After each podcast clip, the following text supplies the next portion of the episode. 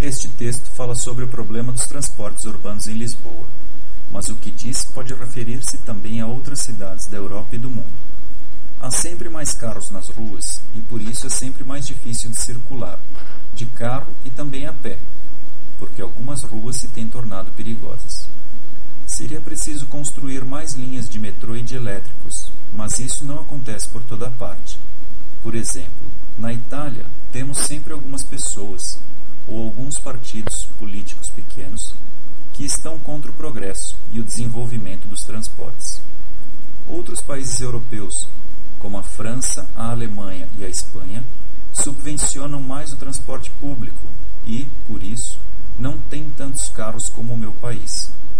Acho que a Itália teria que tomar o exemplo desses países para que mover-se se torne mais fácil e mais rápido para todos.